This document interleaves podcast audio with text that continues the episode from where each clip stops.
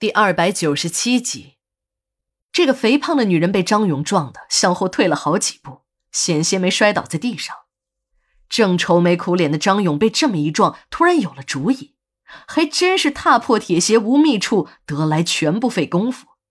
自己还在苦想着找什么人去办这件事儿，可想了一圈也没有合适的。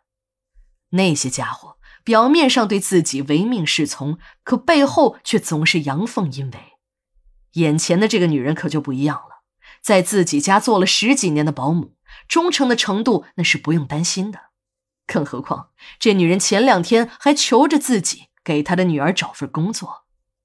想到这里，张勇的脸上又堆满了笑容。他疾步上前，一把扶住了还没来得及站稳的许怡。张勇在对许怡面授完机以后，还当场决定把许怡的女儿小燕调到总经理办公室。给自己当秘书，就这样，许怡一路跟踪招娣。最初，他还以为招娣是真的想出去旅游，但后来他发现情况不对。当他断定那几个人是人贩子时，他本想站出来提醒招娣，或马上打电话向自己的主人张勇报告，但他只是想了想，还是终止了这个念头。许怡的心里非常的不平衡，在他看来。招娣这个女人并没有什么特别的，这样一个普通的女人，竟然能把自家少爷弄得魂不守舍，活该让她这个不知天高地厚的丫头吃点苦头。被自家的少爷看上，那是多大的福分！即使是做不了正事，当个二奶什么的，不也比嫁给那些没钱的人好多了？许姨做梦都在想，要是少爷能看上自己的女儿小燕，管她是挤奶。哪怕是没有任何的名分，自己也认了。能有给亿万富翁当老丈母娘的机会，他绝对不会把女儿嫁给那些个穷酸货。他伺候了十几年的富人，富人的生活让他羡慕不已。他可不想让自己的女儿也跟自己一样，只做个伺候别人的人。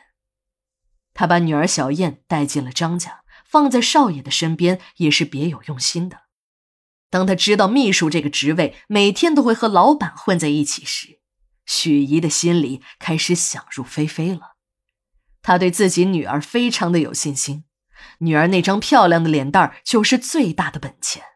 自己这个当娘的再时不时的推上一把，看来自己女儿当上外室的希望还是很大的。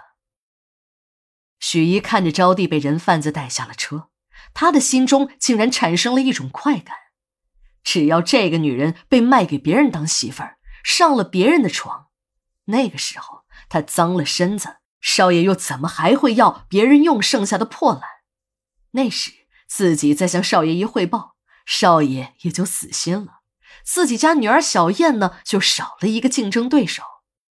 许怡想着自己这个一举两得的办法，得意了好一阵子，接下来便是跟在后面静观其变了。光头和招娣在大炕上肉搏的过程，许怡听的是清清楚楚，看的是明明白白。他还不忘记拿出手机，把摄像头对准了窗子的缝隙。他要把这个女人浪叫的声音和这对狗男女光着屁股的丑态都拍下来，在合适的时机给自己的少爷看看，让他清醒一下。他为之魂不守舍的女人，竟然是如此一个贱货。当老五抱着招娣跑出来时，他吓得赶紧逃了出去，车子开出去好一段距离。许怡发现并没有人追过来，便又一个人返了回来，找了个角落继续观察院子里的动静。直到天亮，许怡才给自己的主子报了平安，说招娣一直在旅游，自己的跟踪呢也没有被发现。这时的招娣早已是一副胜利者的姿态，还像个女主人似的，把光头夫妇喊进了屋。然后对着黄姨一阵耳语，把自己有艾滋病，并且已经传染给他们夫妻的事儿说了一遍，最后跟上了一句：“要想多活几天，赶紧到医院去检查一下，再领点药。”黄姨听了之后脸色大变，拉起光头就往外走。不明就里的光头眼睛还死死地盯着招娣的前胸。黄衣见自己的男人死到临头了，还色迷心窍。冲上前去就是两个大嘴巴子，